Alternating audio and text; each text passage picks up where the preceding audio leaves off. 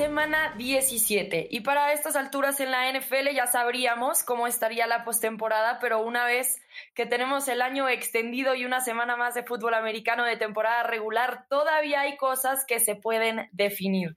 La postemporada no está clara aún y por eso estamos aquí en NFL Live, el podcast en español, para platicar con ustedes de cuáles son los escenarios para que sus equipos lleguen a jugar a partir de la próxima semana. Por supuesto que no estoy sola, siempre me acompaña Pablo Viruega y Tapanaba. ¿Cómo estás, Pablito? Bienvenido.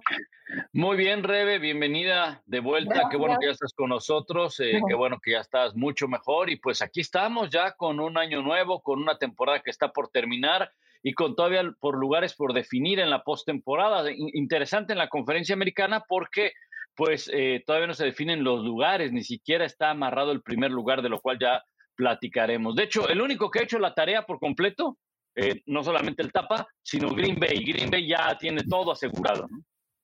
Así es, ya platicaremos de la nacional y de la americana, pero ya que lo mencionas, Tapa, bienvenido, ¿cómo estás? Bien, Rebe, con el gusto de saludarte, igual a mi querido Pablito Viruega, un feliz año para toda la banda. Ya es la última vez que se los digo, estamos en la primera semana apenas. Y como empiezo triste porque se acaba la temporada regular, se acaban los partidos, contento también porque viene la parte más emocionante que son los playoffs. Así es, ya no tendremos Monday Night, ya no tendremos Thursday Night, pero este fin de semana tenemos doble cartelera en sábado, que por cierto esos partidos estarán en las pantallas de ESPN, Chiefs y Broncos y Cowboys contra Eagles, para que estén muy al pendiente, obviamente por ser horario estelar, son partidos que tienen implicaciones de postemporada, no se los van a querer perder. Hablemos entonces de cómo está la situación en la NFC, que es un poquito más cerrada, ya lo mencionaba Pablo, los empacadores de Green Bay es el único equipo que ya está definido con la siembra número uno obviamente se quedaron con el título de la división del norte de la, NFC. Pero después también tenemos a los Cowboys, que ya se hicieron dueños del este de la Nacional, los Bucks del sur de la Nacional, y el oeste de la Nacional queda por definirse entre los Cardenales de Arizona y Los Ángeles Rams. Por ahí también decía, hablaba del partido de los Cowboys contra las Águilas de Filadelfia, porque Filadelfia también está buscando un lugar en la postemporada. Así que, ¿cómo vemos este escenario sucediendo? Pablo, por ejemplo, la situación de los Cardinals y Los Ángeles Rams, ¿quién tiene más probabilidades de quedarse entonces con el título de, de la división? Bueno, el equipo de, eh, Arizona estará jugando en casa contra Seattle. Creo que tiene grandes posibilidades de, ganar ese partido, al igual que los Rams, aunque es un poquito más complicado, juegan en casa, juegan contra San Francisco. El tema es que eh, el conjunto de Arizona necesita que pierdan los Rams. No solamente ellos tienen que ganar, sino tienen que perder los Rams. Y creo que ahí tienen al menos los Rams el destino en sus manos, el control en, de esta división en sus manos. Los Rams es un equipo que en las últimas semanas ha venido en ascenso en cuanto a su defensiva, en cuanto a Odell Beckham Jr. ya está perfectamente bien involucrado en, la ofensiva, mientras este, Matthew Stafford no eh, comete errores, no entregue el balón, que aún así, a pesar de que a veces lo ha entregado el equipo, ha sacado eh, triunfos, creo que eh, puede vencer a San Francisco. No será fácil, insisto, San Francisco se juega prácticamente la vida porque San Francisco tiene que ganar el partido o que Nuevo Orleans pierda. El tema es que Nuevo Orleans va a jugar en Atlanta y los dos son muy irregulares. Entonces, confería más en San Francisco en ganar el partido, pero contra los Rams es difícil. Por eso creo que los Rams tienen la gran oportunidad de ellos controlar su destino. Ganando, son campeones de la división y háganle como quieran los demás. Sí, lo interesante para mí es que pensamos en los Rams, ¿no? Y es un equipo que apostó todas sus canicas, obviamente quieren jugar el Super Bowl en casa, creen que lo pueden hacer, pero ahora dependen de la victoria contra San Francisco y es un equipo al quien no le han podido ganar las últimas cinco veces que se han enfrentado, incluyendo el partido de esta temporada, me parece que fue en noviembre. Entonces, me parece muy interesante porque aunque San Francisco no tiene tan buen récord como el que tienen los Rams, evidentemente a los Rams le cuesta mucho trabajo San Francisco. No, y por otro lado, Rebe, la gran ventaja que tienen los Rams es que la posición de coreback es la más importante, sobre todo a estas alturas, cuando te estás jugando el boleto a los playoffs, ni siquiera está definida para San Francisco. El martes regresó a entrenar o a tirar balones eh, Jimmy Garoppolo y dijo que le dolía cada vez que lanzaba. Trey Lance no es un coreback preparado para jugar en la NFL y menos en esta, en esta situación todavía, por un lado. Y por otro lado, eh, para los Rams es importantísimo también salir y ganar, porque no es lo mismo clasificar como comodín que los mandaría prácticamente de gira artística durante toda la postemporada que recibir en su cómodo, eh, bonito estadio con un clima casi perfecto.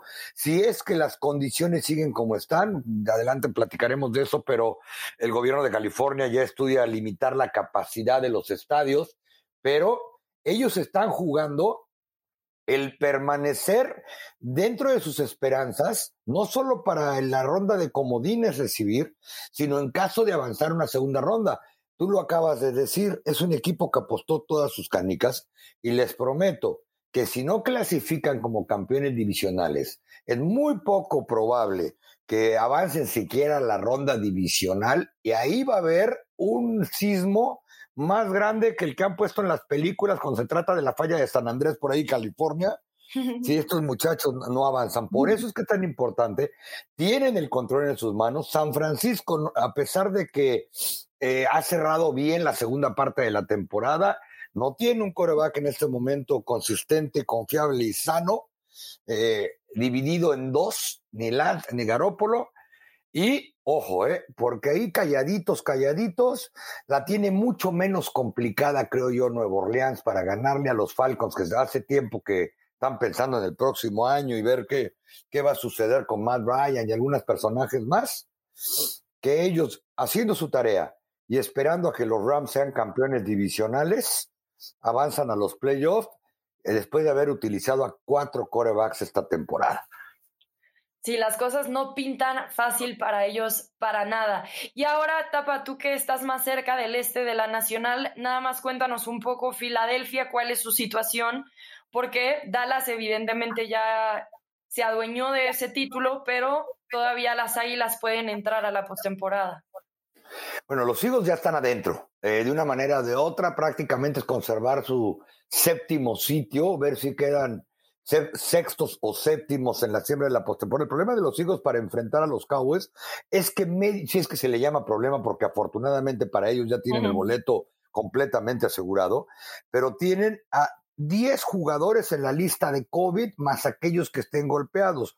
Por ejemplo, para enfrentar a los Cowboys, aún no se sabe porque cambiaron los protocolos de COVID y mientras un muchacho esté vacunado o no, pase cinco días eh, eh, a partir de que dio positivo eh, y de negativo puede jugar. Los que están vacunados con que den dos, dos negativos en 24 horas. Pero estamos hablando de Fletcher Cott, Dallas Goldberg, Jack Stoll, eh, Jordan Howard, Boston Scott, Jason Kelsey, Avonte Maddox, Mark Alex Singleton, prácticamente nombres de primer nivel.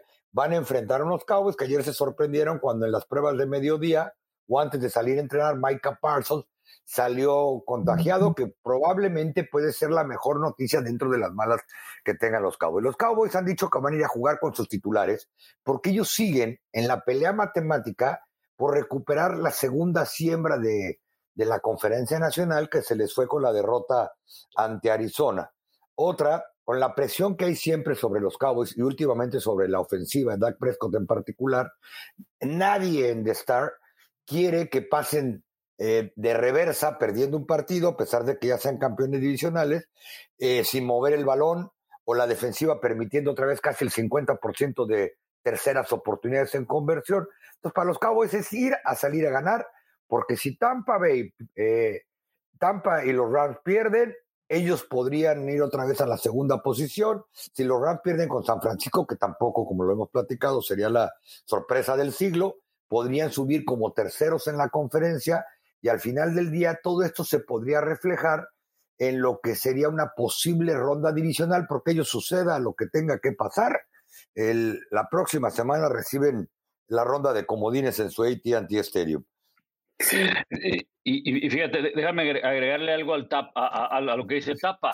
Eh, Filadelfia eh, no puede dar por descontado este partido. Si bien es cierto que ya está dentro como séptimo, pudiera mejorar su posición hasta la sexta posición, o sea, hasta subir un escalón más, con algunas combinaciones que se llegan a dar con otros resultados, principalmente con el duelo entre Nueva Orleans y Atlanta, Arizona, Seattle y los Rams contra San Francisco, pero todo va de la mano. O sea, Filadelfia puede mejorar ese sexto puesto, pero eso implicaría que los Rams perdieran su partido. Si los Rams llegan a perder el partido, fíjate lo que son las cosas. Podrían caer hasta la quinta posición. De un segundo lugar, de recibir un partido, acabarían visitando en la primera ronda. O sea que no solamente es el ya estar dentro de la postemporada, es ganar en la última semana para tratar de mejorar esa siembra o al menos para por lo menos recibir uno de los tres partidos eh, de comodines que se juegan la próxima semana. Entonces, todavía hay muchas cosas en disputa, salvo, salvo Green Bay, pues los demás equipos, independientemente que están adentro, necesitan ganar para asegurar un buen lugar, una buena siembra o evitar probablemente a un rival, porque fíjate, Filadelfia, si se dan algunos resultados, podría estar en el séptimo, adentro de la postemporada, muy bien, ya estás adentro, muy bien. Híjole, pero ¿qué te crees? Vas a jugar contra Tampa Bay y Tom Brady. ¿Eh? En Tampa, ¿no? Entonces, eh, una buena y una mala. Una buena y una mala, exacto. Puedes evitar con una victoria el enfrentar a algún equipo. Yo estoy seguro que ninguno de los equipos, ningún equipo de la NFL está viendo a quién puede llegar a enfrentar y de ahí depender del resultado. Ellos salen a ganarlo el domingo, eso está, o el fin de semana. Y si te toca jugar contra uno, contra otro, bueno, pues ya ni modo, fue parte de lo que no hiciste durante toda la campaña para tener un mejor puesto. Pero es también dentro de las combinaciones que se pueden dar este fin de semana. Ojo, eh, perdón, Rebe, rápidamente. Eh, Jalen Horst está lastimado de un tobillo. Eh, ha entrenado limitado martes y miércoles. Los Eagles fueron de los pocos equipos que entrenaron en martes porque juegan en sábado. ¿A qué me refiero? Que también tendrán que valorar si lo meten a jugar o no, porque atrás de Jalen Horst hay prácticamente nada. Entonces, cuando tú ves que hay cuatro linieros de primer nivel, su mejor a la cerrada, en la, en la lista de COVID, dices, bueno, voy a exponer a mi coreback cuando falte una semana para los playoffs o no, quizás sería la gran duda de Filadelfia para enfrentar a los, a los Cowboys. Sí, siempre es la gran pregunta si vale la pena hacerlo o no. Y también en la AFC se están dando esas decisiones porque hay algunos equipos que ya definieron su posición. Por ejemplo, el caso de los bengalíes de Cincinnati, ellos ya ganaron el norte de la americana y ya anunciaron que Joe Burrow no va a jugar. Em, recuerdan que salió un poquito tocado de la rodilla en el partido pasado ante los Chiefs, pero él dice que ese no es el tema, sino que más bien literal lo van a cuidar para el resto de la postemporada. Joe Mixon, el jugador, el corredor, no va a jugar, me parece, porque cae en lista COVID. Y fuera de Bengals, los Kansas City Chiefs ya ganaron el oeste de la AFC y los Tennessee Titans el sur de la americana pero todavía no está definido el puesto número uno en la AFC, así que ese escenario va a estar emocionante, Pablo, porque hay una serie de combinación de partidos que van a definir si, por ejemplo, quedan los Titans como número uno o los Kansas City Chiefs.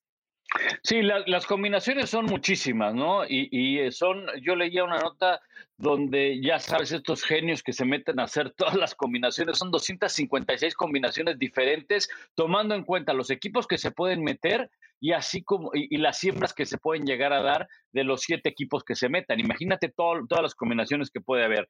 La más factible sí es la de Tennessee y Tennessee la tiene pues eh, hasta cierto punto más sencilla porque pues con una victoria y es una victoria de la cual pues eh, se puede dar sin ningún problema porque Tennessee estará jugando en Houston, así que con ganar ellos están eh, con el primer lugar. Habrá que esperar si juega Derrick Henry. Fue ya liberado de la lista de lesionados. Eso no quiere decir que vaya a jugar este domingo pero eh, pues e, es un hecho que van a tratar de ganar los, los Titans, porque si gana Tennessee, entonces Derrick Henry tendrá dos semanas todavía más para recuperarse y estar listo para el juego divisional, tomando en cuenta esa semana de descanso. Kansas City tiene un partido bien importante que es contra Denver, duelo divisional también. Denver ya está eliminado, pero Kansas City le podría poner presión a Tennessee si el sábado gana su partido. Si pierde, pues entonces prácticamente pues le está dando ya el primer lugar a Tennessee, ¿no? Y fíjate, Pablo Rebe, que precisamente por eso es que se apuraron el lunes de inmediato a ponerlo en la lista de jugadores de 21 días de ventana para regresar a Derrick Henry, porque embonaría exactamente a la perfección para cuando tengan que tomar una decisión, si sacan a alguien del roster de 53 o lo activan de manera oficial para jugar en el primer partido de la postemporada, si es que consiguen la primera siembra sin que falte absolutamente a ningún otro. Parecía que los Kansas City Chiefs tenían ya asegurada la situación número uno en la AFC hasta que perdieron la semana pasada contra los Bengals en el partidazo eh, que vimos. Ahora, lo interesante de todo esto, y me parece que los Kansas City Chiefs tienen el camino puesto, pero han puesto su futuro en las manos de otro equipo. Es decir, si ellos hubieran ganado contra los Bengals, ya tienen la posición número uno. Ahora no nada más tienen que ganar contra los Broncos, como bien menciona Pablo, tienen que perder los Titans contra los Texans. Y podemos nosotros decir como que, ay, bueno, ¿quién va a perder contra los Texans? Bueno, los Titans perdieron contra los Texans esta misma temporada, así que no demos nada por sentado porque literalmente en estos dos partidos se definen muchas cosas. Eso puede significar que ahora Kansas City tenga que ir para el final de conferencia posiblemente contra los Titans de Tennessee, ¿no? Y la última vez que estos dos se enfrentaron en postemporada, los Kansas City Chiefs ganaron en casa contra los Titans. Y esa puede ser la gran diferencia que ahora ponga a los Titans en el Super Bowl en lugar de los Kansas City Chiefs, como vimos hace tiempo. Los Buffalo Bills también están todavía buscando una posición, ya están dentro de la postemporada, igual que los Patriotas de Nueva Inglaterra, pero no se ha definido su posición. Sí, ellos, eh, ellos eh, la tienen también hasta cierto punto sencilla porque van contra los Jets. Eh, que pues tienen marca de 4 y 12, y los Bills de Buffalo controlan su destino en la división. Ellos ganando son campeones de la división, dejan como comodín a New England. Sin embargo, las cosas más curiosas que se presentan en la NFL, y por eso es eh, sumamente atractiva esta liga, ¿no? Los Bills de Buffalo ya no pueden llegar a ser número uno de la conferencia americana, ya no lo pueden llegar a ser por los criterios de desempate, específicamente, si no mal recuerdo, contra Tennessee. Eh, pero en el número uno de la americana, puede ser, como bien decíamos, Tennessee, Kansas City, Cincinnati puede ser todavía número uno si ganan y hay derrotas de Tennessee, Kansas City y Nueva Orleans. Y hasta los Patriots pueden ser también número uno de la americana. Los Bills de Buffalo podrían caer, imagínate que pierdan y que sean combinaciones, podrían caer hasta el sexto puesto de la conferencia americana. Se ve complicado porque pues ellos saben que controlan su destino ganándole a los Jets, que la verdad le pueden ganar y sin ningún problema, juegan en casa además, me refiero en casa de los, de, los Bills en el mismo estado de Nueva York y, eh, y van a ganar los Bills definitivamente y van a ser campeones de la división, pero son dentro de las combinaciones que puede haber, las que explicaba hace un momento, pero creo que sí, la tiene más fácil el equipo de los Bills porque New England juega en Miami y bueno, Miami pues ya nos dimos cuenta que era un espejismo esas victorias de manera consecutiva, ¿verdad? Eh, no creo que vayan a ganarle a los Patriots, pero ya sabes, cuando tú dices los Patriots Miami, diciembre, no falta el que dice, acuérdate que siempre se le complica a los Patriots en Miami, ¿no? Entonces, ok, vamos a, vamos a darle ese beneficio de la duda, pero eh, creo que los Bills la tienen más sencilla, ¿no? Y es probable que en la conferencia americana haya que poner más atención a los de abajo, ¿eh? Los Colts, todavía, a pesar de también su segunda mitad de temporada buenísima, pues simplemente tienen que ganar. Y la verdad, si hemos comentado que los Titans contra los Texans este, no la tienen tan complicada, para no decirlo de otra manera más fea, bueno, pues Jacksonville está en la conversación por ir por la primera selección global de la NFL, y ahí donde los Colts dicen, bueno, pues buena onda, ¿no? Vamos viendo si nos da chance en el tercer cuarto de descansar a, a Carson Wentz con el partido ya arreglado, porque además Trevor Lawrence pues yo creo que llegó el momento en que ya le afectó todo lo que está pasando alrededor del equipo, no solamente a estar en una reconstrucción, sino que también dijo, ya estuvo, acuérdense que son muchachos que nunca habían jugado tantos partidos en su vida, ha tenido tres semanas desastrosas, sobre todo las últimas dos, tirando un pase de touchdown, cuatro intercepciones, tomando malas decisiones, etcétera.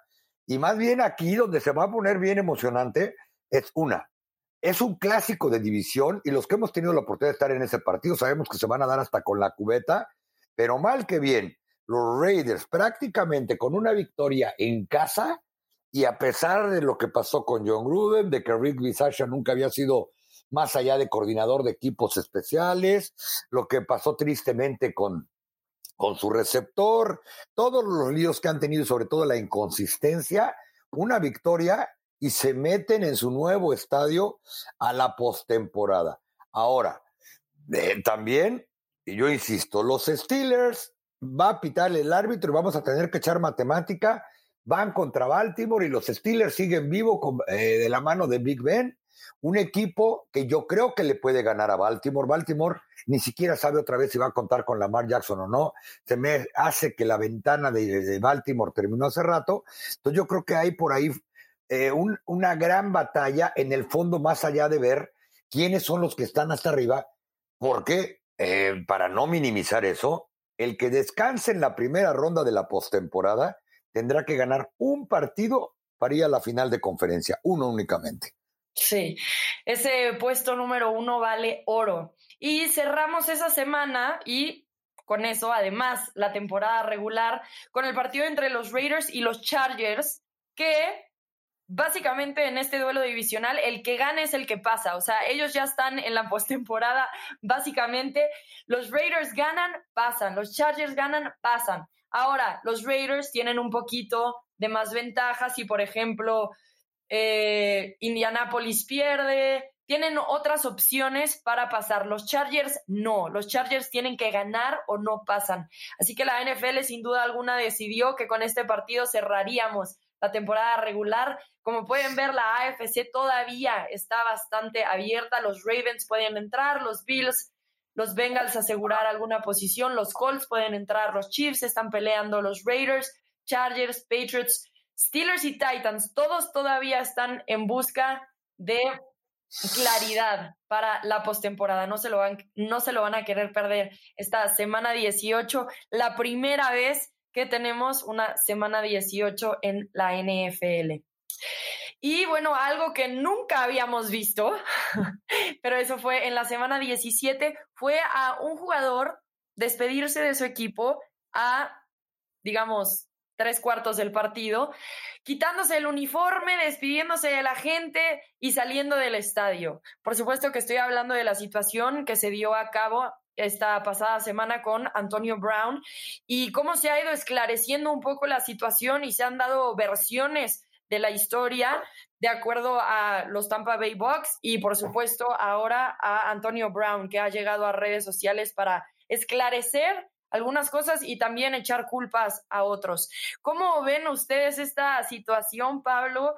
Eh, ¿Está de cierta forma en lo correcto Antonio Brown defendiendo un poco su integridad física, eh, diciendo que el equipo lo cortó y luego se fue, no que se fue y luego lo cortaron? ¿Cómo, cómo, ¿Qué conclusiones vas sacando tú de todo lo que estamos viendo en, en Internet, en redes sociales y que se está comunicando?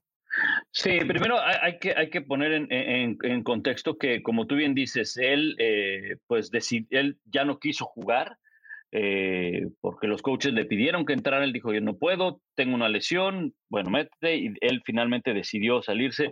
Lo que haya sido, como haya sido, no justifica la forma como Antonio Brown dejó un terreno de juego. Eso es eso es imperdonable, así, imperdonable. Nunca había visto yo que un jugador de la NFL aventara un jersey en pleno partido, se saliera semidesnudo, ajá, brincando. O sea, eso, por muy malo que haya sido el coach, por lo que tú quieras, es inaceptable. Ahora, eh, la verdad es que el pasado condena a Antonio Brown. Ahora le vamos a creer a Antonio Brown aquel que falsificó una cartilla de vacunación hace, hace un mes, aquel que quiso salir de los Steelers y, los acá, y, le dijeron, ok, dale, vas para afuera.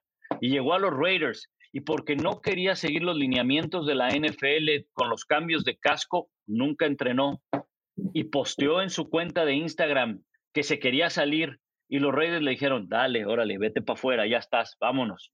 Al segundo día lo contrataron los Patriots ¿Y qué aparecieron? Las acusaciones de acoso sexual de su ex entrenadora personal. y Sports Illustrated iba a publicar más de, ese sentido del acoso sexual. ¿Y los Patriots qué hicieron? Lo cortaron.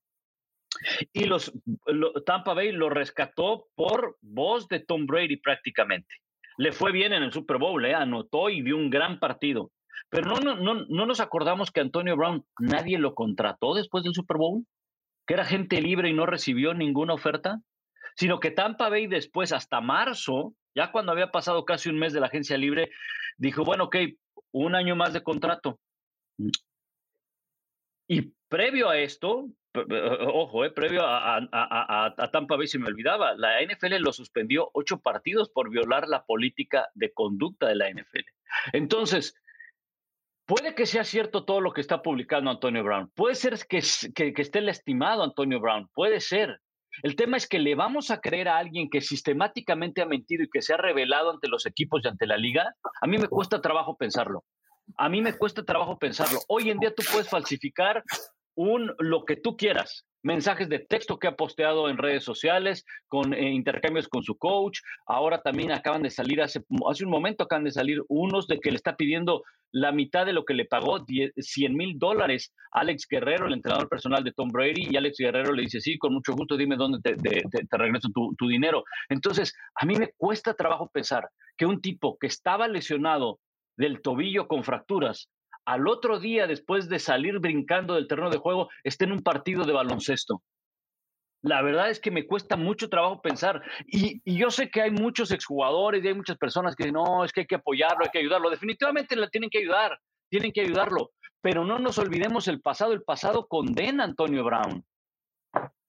Es un hecho, creo, que de lo que más está lastimado es de sus este, facultades mentales porque suceda o no suceda o no pase lo que él eh, publicó en su cuenta de Twitter, en sus cuentas de redes sociales, estoy completamente de acuerdo con Pablo. ¿eh? Este muchacho no tenía por qué salir eh, dando tan escalofriante exhibición, exhibiéndose a él mismo, a su educación, a sus costumbres, al deporte que seguramente ha practicado desde niño. Ahora, saber si es cierto o no lo que él argumenta y dice que, pasó con el entrenador Brussel es muy fácil. Absolutamente todos los rincones de la banca tienen un micrófono, está grabado absolutamente todo lo que sucedió. Yo les puedo asegurar que esa conversación entre Bruce Arian y Antonio Brown, si es que existió y de esa manera, está grabada. Él, al momento de publicar algunas de las cuestiones médicas y decir que ahora va a ir al quirófano y que fue sometido a un estudio de resonancia magnética, también citó nombre de médico con primer nombre y apellido, médicos con licencia que tendrán que ver exactamente si lo que está diciendo en términos médicos, y reitero, ¿eh? eso no justifica en lo más mínimo la manera en que, en que salió de ese campo de juego.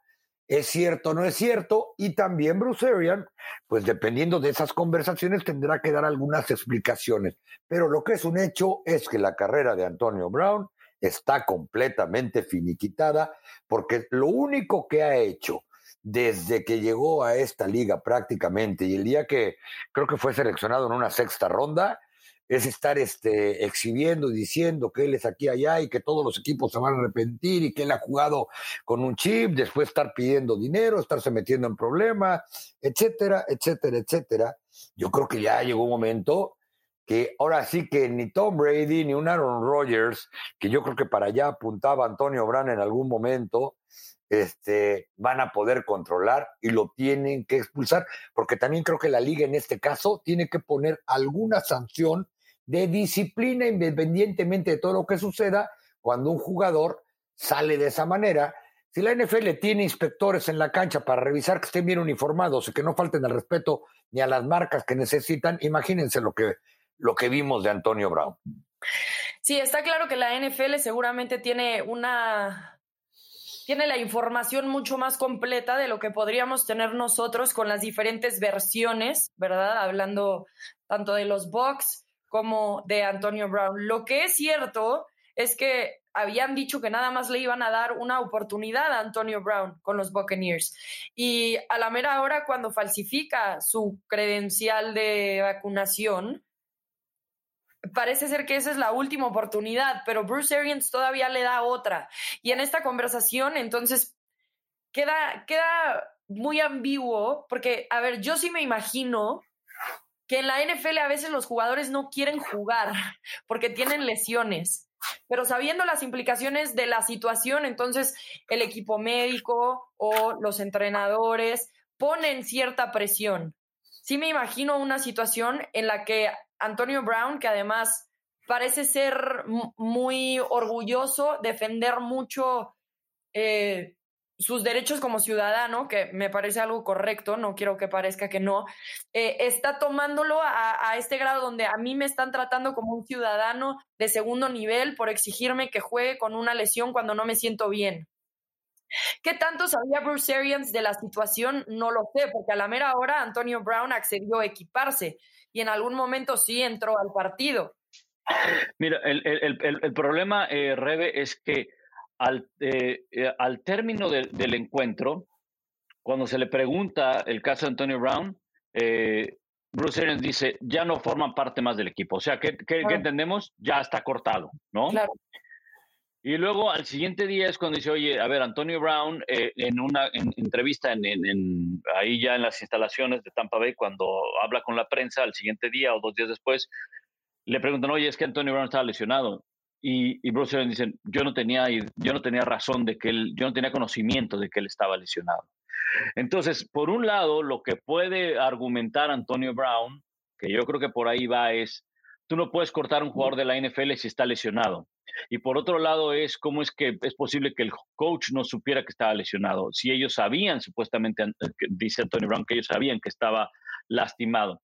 Lo que es un hecho es que obviamente yo tampoco no puedo meter las manos al fuego por, por Bruce Arians. Para mí, yo creo que Bruce Arians en la conferencia de prensa, dos días o un día después, al, decir que él no sabía que su jugador estaba lesionado, para mí, yo creo que también miente. Porque tapa tú más que na nadie sabes que el coach está enteradísimo de qué uña le duele a un jugador. Porque no solamente es la disposición para el jugador de que pueda jugar, sino el tema contractual, o sea, hay muchas cosas si vas a poner a un jugador o no, porque a lo mejor el jugador dice, oye, yo quiero jugar aunque esté lesionado porque está mi bono, lo que tú quieras, bueno, pero no puedes jugar, médicamente no puedes jugar, o a lo mejor, oye, te voy a poner a jugar, pero el jugador, jugador dice, sabes que espérate, yo estoy lesionado y estoy en mi año de contrato y no quiero jugar, o, o, o, o veto a saber cuántos casos no hay de esos, tapa. ¿no? no, a eso iba a ir precisamente. Lo primero que hacen, incluso antes de llegar el coach a las instalaciones de un equipo, es pasarle el reporte de lesionados. En absolutamente todos los equipos que conozco, y he tenido la oportunidad de estar en los campamentos de muchos, eh, no solo en temporada regular, en postemporada, etcétera, el único que puede dar actualizaciones de lesiones es el head coach, ni siquiera los jugadores, y le tiene que ser dentro de esas instalaciones. Por eso ellos tienen que darle el reporte. Ahora, se han dado últimamente, y sucedió por ejemplo ayer con los Cowboys, que después de que dio su conferencia el entrenador, le avisaron que su mejor linebacker tenía COVID. Me refiero a Micah Parsons. ¿Qué hace el equipo? En ese momento, en un comunicado firmado por el head coach, por el head coach siempre, dicen, hey, después de que termine la conferencia con todos ustedes, me acabo de enterar que resultó positivo, eh, lo acabamos de meter a la reserva, porque el único que da actualizaciones es el head coach. Entonces, ¿qué sucede eh, con un head coach que llega y dice, yo no tengo idea de que estaba lesionado, cuando más en ese lado, es cierto lo que dijo Antonio Brown, él estuvo en el reporte de toda la semana como cuestionable y no jugó en semanas anteriores porque estaba en el estado lastimado. O sea, ni modo que él no supiera que estaba, ¿no? Eh, uno puede quizá entender a Bruce Arian porque seguramente estaba enojadísimo después de ver el bochornoso espectáculo de Antonio Brown. Eh, quizá después de que dijo, ya no pertenece a este equipo como lo hubiera dicho un coach en cualquier universidad, en cualquier equipo de Pop Warner, etcétera. Alguien le dijo, ojo, eh, en esta liga son profesionales, si lo cortamos nos puede costar dinero, hay sindicato, este, espérame, no podemos ahorita decir que está cortado. Vamos a ver cuál es el procedimiento para dejarlo fuera de este equipo que menos nos vaya a impactar en todos aspectos, tope salarial, dinero muerto. Porque ahorita lo que necesita Tampa Bay es este competir para ganar otro Super Bowl. Eso es lo que a ellos les tiene que interesar y no meterse en líos que vayan y rompan e infrinjan reglas que les vaya a costar todavía más problemas. Yo me imagino si hasta el detalle más chiquito, como fue tal vez que Antonio Brown no regresara con el equipo, puede también ser motivo de multa para los Bucks, o sea, porque pues hasta salieron las fotos, estaba, parecía que estaba pidiendo hasta un Uber. O sea, yo me pregunto si hasta en eso los Bucks tal vez se meten en problemas por no seguir el procedimiento. Ahora, también como este compa pues se fue, pues quién sabe de quién fue la culpa que no se subiera al avión con el equipo. Pero sin duda alguna hay ahí un puente de comunicación que no está bien estructurado y que la NFL va a investigar, va a llegar a sus propias conclusiones. Me sorprendió un tweet que puso Josina Anderson que decía, Antonio Brown va a jugar en el equipo, todavía va a jugar en la NFL. No es una opinión, es algo que sé. Y me sorprendió esto porque Josina Anderson conoce de cerca la NFL. Mm, para mí, yo lo vi salir del terreno de juego y dije, se acabó su carrera. O sea, ningún solo equipo va a volver a meter las manos por él. Pero después ves un tuit así y me pregunto, bueno, ¿habrá equipos que todavía les pase por arriba lo que hace Antonio Brown y sepan del talento que tiene y quieran trabajar con él? Oye, ya lo dijo, perdón Pablo, ya lo dijo Bill Parcells, ganar cura todos los males en esta liga, absolutamente todos y a veces de una manera triste. Yo, yo sé, Tapa, yo, sé, pero mira, una de las cosas, eh, y, la verdad voy a criticar abiertamente a veces a la prensa estadounidense y a algunos exjugadores de la NFL. No se atreven a decir las cosas como son y hay muchos compadrazgos y muchos, y, lo sabemos. correcto.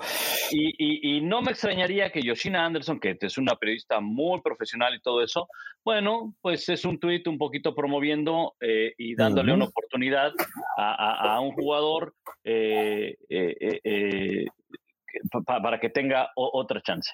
Sinceramente, Antonio Brown no tenía nada más que hacer en la NFL desde, probablemente desde que salió de los Patriots por el tema de acoso sexual. Oigan, si a gente que ha hecho menos, perdón Pablo, no le han vuelto a dar una oportunidad y tampoco es que, eh, que Antonio Brown vino a ser campeón a los Bucks ni que es este oh. Derrick Henry en este momento, Jonathan Taylor, este Antonio Brown era un receptor promedio en la NFL desde que llegó a los Bucks. Sí, y, y, y, y, la verdad, llegó a Tampa Bay por sugerencia de Tom Brady. Tom Brady lo pidió, le dio, bueno, le dio hospedaje en su casa y, demás. Hoy sale Tom Brady. Obviamente Tom Brady eh, lo va a defender porque ese e, es lo que tiene que hacer un compañero de equipo y eso es lo que van a hacer a lo mejor muchos exjugadores de la NFL, no así Ryan Clark, compañero nuestro de ESPN, que de manera muy educada prácticamente dijo, ¿sabes qué? Este tipo no le viene bien a ningún equipo. Mientras no está concentrado, él, lo dijo Ryan Clark en el programa Get Up, y, en First Take también dijo, cuando este tipo se dedica a jugar fútbol americano, no hay, no hay quien lo pare. No hay quien lo pare. El problema es que no se ha dedicado a jugar fútbol americano en los últimos años. Y entonces a lo que se ha dedicado ha sido a dañar a, los equipos a los que ha pisado. Y la verdad, mira, yo puse un tweet y, mucha gente se me vino encima. Pero la verdad es que es un tipo que ensucia un vestidor, ensucia un equipo, ensucia una liga con, esas acciones. Entonces, no quieres tener a un tipo que te ensucia todo lo que toca porque esa es la verdad de Antonio Brown. No nos vayamos ahora, no nos vayamos ahora con el cuento ¿sí? de que lo metieron lastimado. O sea, no compremos a la víctima que ha sido en el pasado un constante mentiroso y un cáncer de donde se para. No olvidemos eso de Antonio Brown. yo me cuesta trabajo pensar que en tres días haya cambiado. Si en, si en seis años no ha podido cambiar, ¿cómo en tres días ahora resulta que es una, una linda paloma? O sea, no lo es. Entonces, eh, yo le quiero dar el beneficio de la duda, probablemente está lesionado, probablemente, pero me, me cuesta trabajo pensar que está lesionado cuando sus acciones me han manifestado todo lo contrario, que es una persona mentirosa, que es una persona orgullosa, que es una persona que solo piensa en él sin importar en el equipo. Muchachos, preparen su popcorn, que el que ya se candidateó para ir a Tampa Bay es el gran Terrell Owen de 48 años de edad, dijo que está mejor que nunca, que él hizo menos y lo vetaron y que está ready to go. Así que sí, ahí está. Sí, lo que es cierto y creo que todos podemos coincidir más allá de si Antonio Brown tiene una lesión o no, la conversación que haya sido con Bruce Arians, de un deporte que amas en una liga profesional, no sales así. Eh, enfrente de mil aficionados, quitándote la playera, regalando las cosas. Eh, eso, sin duda alguna, pinta una línea en donde está el criterio de, de Antonio Brown, ¿no? Y creo que es reflejo de mucho de lo que hemos visto a lo largo de los últimos años de él. Así que, en bueno, ningún empleo, sin duda. ¿Sí, tapa? en ningún, en ningún empleo, tú imagínate que un día me enojo con el gran Fer- eh, Fernando López y salgo aventando la corbata, el saco, ¡puas! Con permiso, ¿qué no ves que hoy vengo, que hoy vengo perturbado? Sí, ¿Y qué te pasó, Tapa? Tenía artritis en las manos ¿no? y, y él me puso a escribir 80 notas, ¿no? Sí, sí, no, cálmate, y, avi- y avientas por ahí el sombrero y la chamarra, y con permiso yo ya no sí. regreso, papá, como en las películas de un día de furia, ¿no? Sí, tal cual. Claro que hay formas. Claro que hay formas de hacer las cosas y parece ser que en ese sentido Antonio Brown se equivoca. Esto pudo haberse manejado de una manera mucho más discreta, en la que él siguiera defendiendo su postura, si es que es verdad, sin poner en ridículo a una organización que le ha dado oportunidades, porque sabemos su historial, él mismo lo conoce, en el comunicado que él publica reconoce su historial, habla de que está trabajando en sí mismo, entonces tampoco es como que no, no tiene noción de cómo es percibido, de, de las cosas que ha hecho con anterioridad, pero sin duda alguna esta forma en la que decide irse de los Buccaneers, pues deja mucho en duda si alguien más se la va a jugar con él y yo concuerdo, no creo, no veo a otro equipo diciendo vale la pena invertir en Antonio Brown, aunque traiga recepciones y touchdowns. Los Otro que Packers. se despide de la NFL, pero él lo hizo eh, de manera más tradicional, digamos, eh, es ahora Big Ben, Ben Roethlisberger, que ya jugó su último partido en Heinz Field contra Cleveland, además, un gran rival.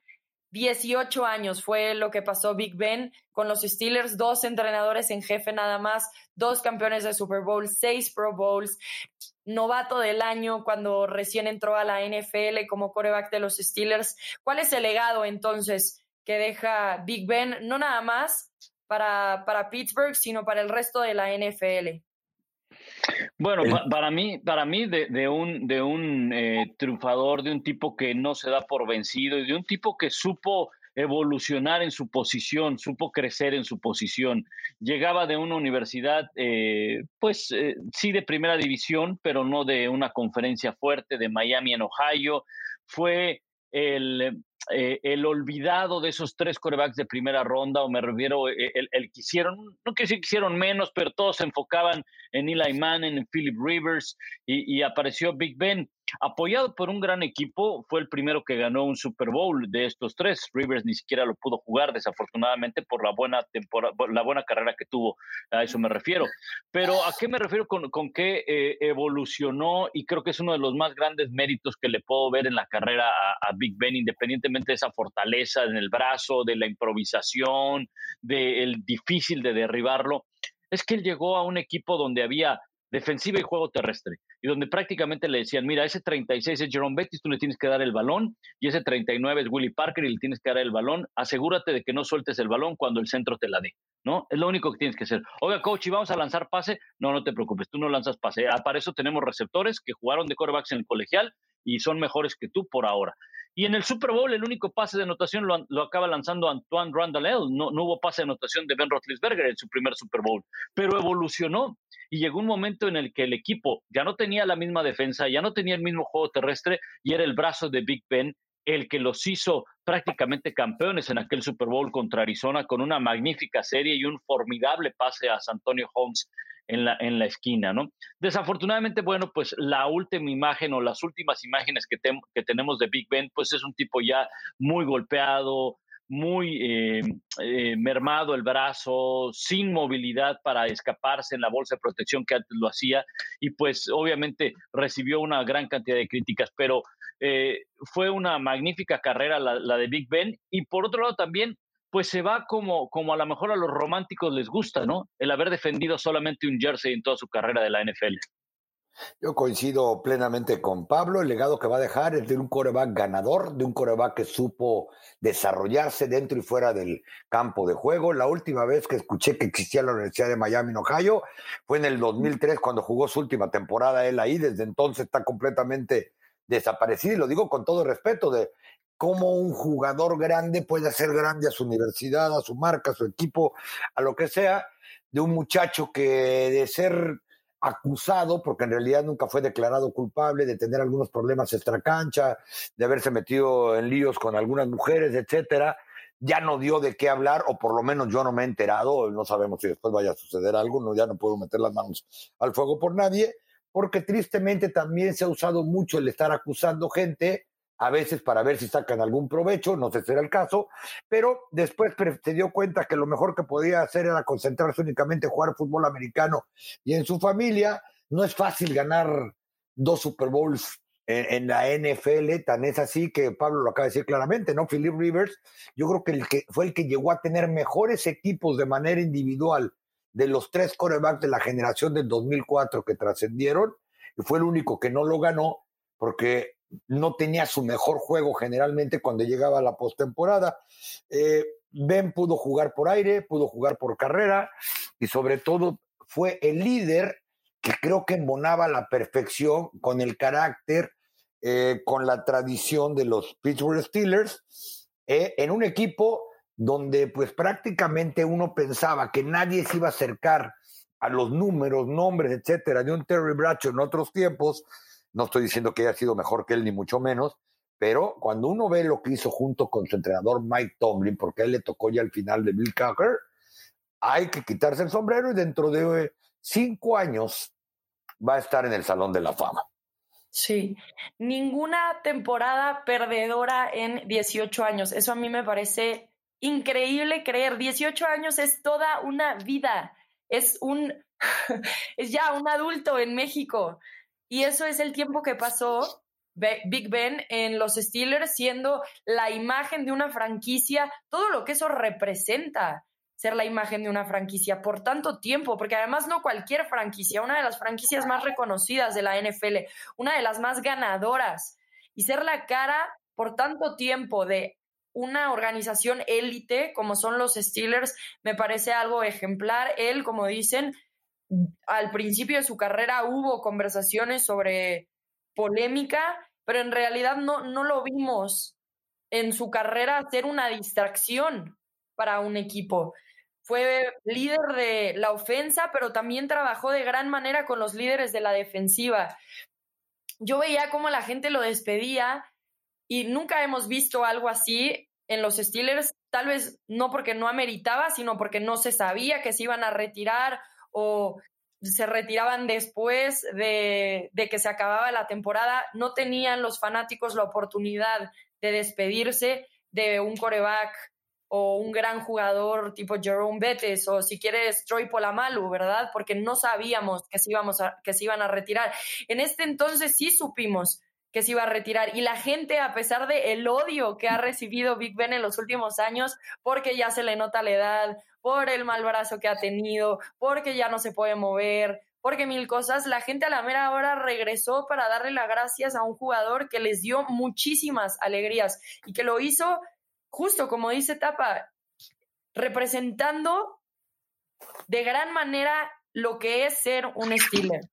Así que evidentemente se retira como uno de los grandes. Y sobre todo con una gran capacidad de liderazgo, eh, como tú comentas, eh, Rebe, no se nos olvide, o sea, eh, pasó unas situaciones bien complicadas con dos eh, compañeros pues que se querían ir, se acabaron yendo, Le'Veon Bell y pues el ya mencionado Antonio Brown, incluso pues Brown también hasta lo criticaba y demás, y, Big Ben pues aguantando, aguantando y, y, y, al final pues yo creo que es una brillante carrera, ¿no? Una brillante carrera.